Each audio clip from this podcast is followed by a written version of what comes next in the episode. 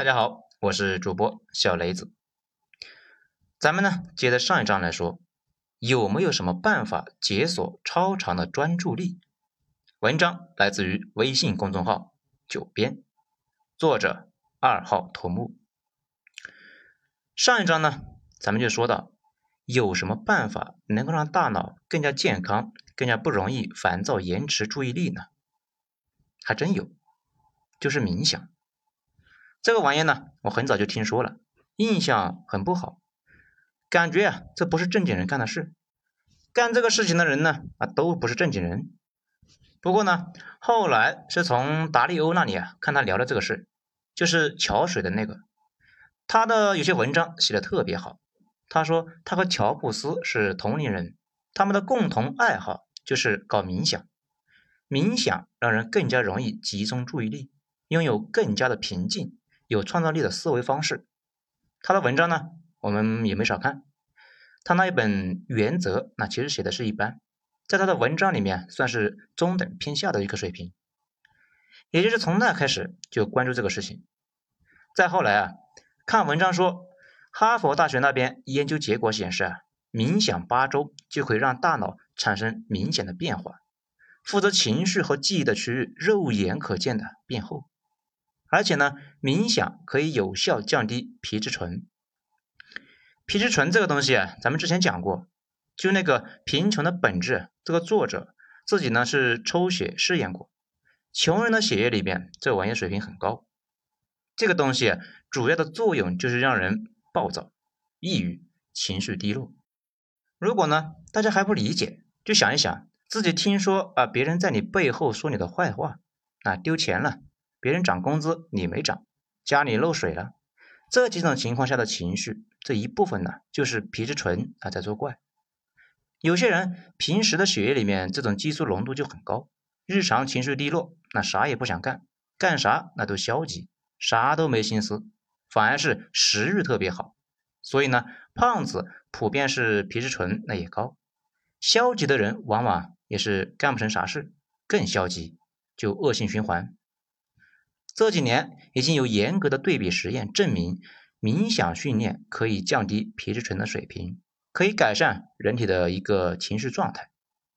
而且呢，也有充足的证据证明，大脑的很多机能跟肌肉差不多，也存在消耗之后力竭和疲劳的问题。比如，那你今天为了减肥付出了巨大的决心和意志，可能其他事都干不动了。好消息是，既然大脑跟肌肉一样，那就可以跟肌肉一样，通过强化训练，肌肉可以是越练劲越大，大脑呢也可以越练越专注。而且人体是两套系统，慢系统和快系统。快系统说的是啊，大家日常的一些动作，或者呢说例行的一些事物，不需要消耗注意力和意志力。比如吃饭的时候。你甚至可以刷抖音，也不用担心呢不会用筷子。这种状态呢，就类似于你步行向前溜达，能耗低，也不需要刻意使劲。但是如果你需要减肥或者学习新的东西，这就要慢系统了，需要付出格外的精力，需要意志力和专注力。这两种力就类似于游戏里面的魔法条，短时间呢维持这一下还行，时间长了。基本就维持不住，而且啊有冷却时间，这就有点接近那种啊竭力的百米跑，累得够呛啊，持续不了多久，完事了呢还得歇半天。如果一个技能冷却太长，那基本就没法用了。有些人逼自己一把之后呢，好长时间自暴自弃，也是这个原因。意志力和专注力耗尽之后，进入冷却阶段，技能暂停释放，整个人。那也就废了。这几年的研究发现，长期冥想明显是有助于提升专注力，加快技能的冷却。技能冷却越快，能用的次数呢也就越多。啊，这个呢，玩过王者荣耀的小伙伴那都知道。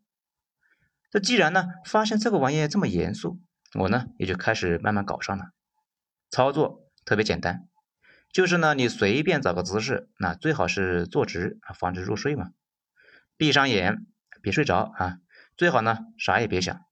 但是啥都不想，容易走神。你呢就得用别的什么东西啊填满脑子。喜马拉雅山上的和尚们呢，最早呢是开始研究自己的呼吸，也就是用心盯着自己嘴唇往上到鼻子的三角区域，如果走神就拉回来继续盯着。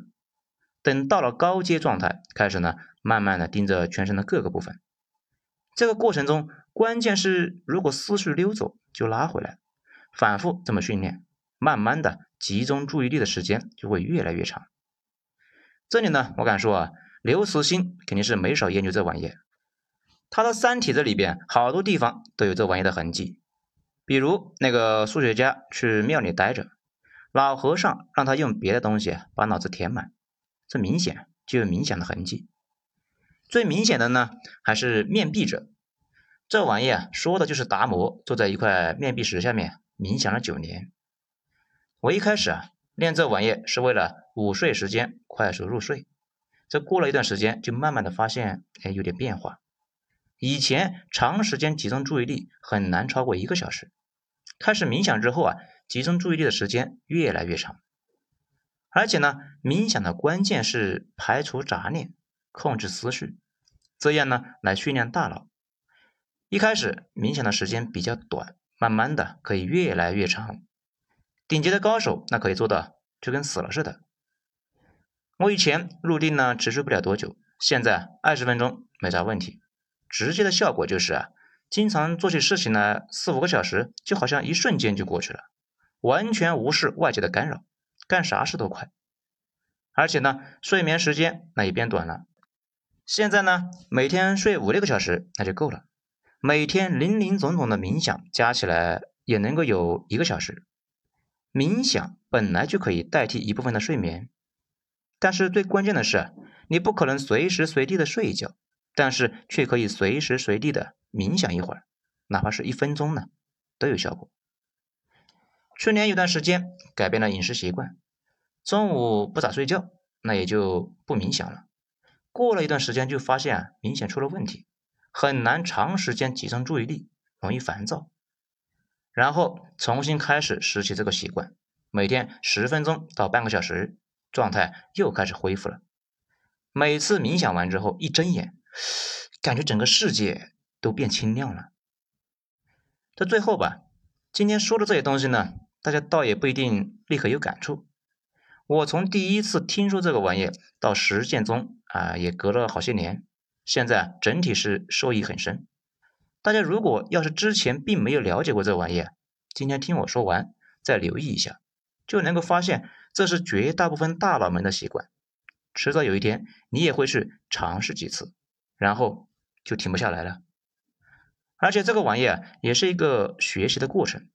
我今天聊的连个入门那都谈不上，我只能够是说一点点自己的感受比较深的东西。如果呢，大家谁要是想试一试，就可以一边试一边学，慢慢感受，类似于重新认识你自己。好了。整章就讲完了，大家呢可以去试一下，我也要去试一下。谢谢大家的收听，咱们精彩下章继续。我是主播小雷子。